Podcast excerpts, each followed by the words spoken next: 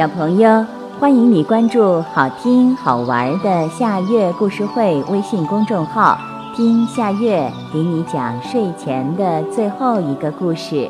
你准备好了吗？现在夏月故事会开始了。戴项链的比赛。今天，动物们要举行一次有趣的跑步比赛。他们请来了老牛做裁判。比赛前，老牛宣布比赛规则：动物们必须带上由自己喜欢的食物做成的项链参加比赛。谁能够带着项链跑到终点，就能取得胜利。小猴、公鸡、小狗和小猫都带上了各自喜欢的食物项链，精神抖擞地站在起跑线上。信心百倍地准备比赛。随着老牛的一声令响，动物们撒开腿向前跑去。没跑多远，小猴盯着桃子项链，抓耳挠腮，差点摔了一跤。公鸡将项链上的玉米数了一遍又一遍，越数心越痒。肉骨头项链被小狗的口水弄得湿漉漉的。香香的鱼干引得小猫不停地叫唤，这可怎么办呢？小猴看了看旁边的公鸡，想出了一个好办法。他急忙叫住公鸡，提出交换项链以后继续跑。小狗实在忍不住了，就停下来吃起了肉骨头项链。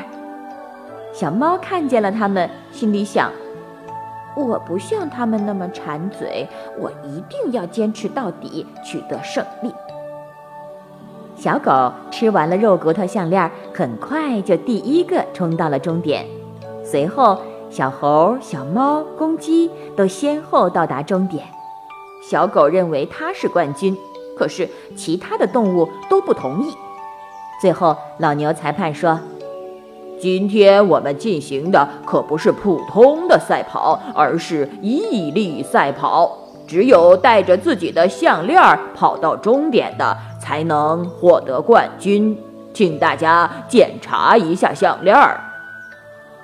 小狗难为情地低下了头，小猴也红着脸说：“我的项链不是我自己的。”老牛裁判接着说。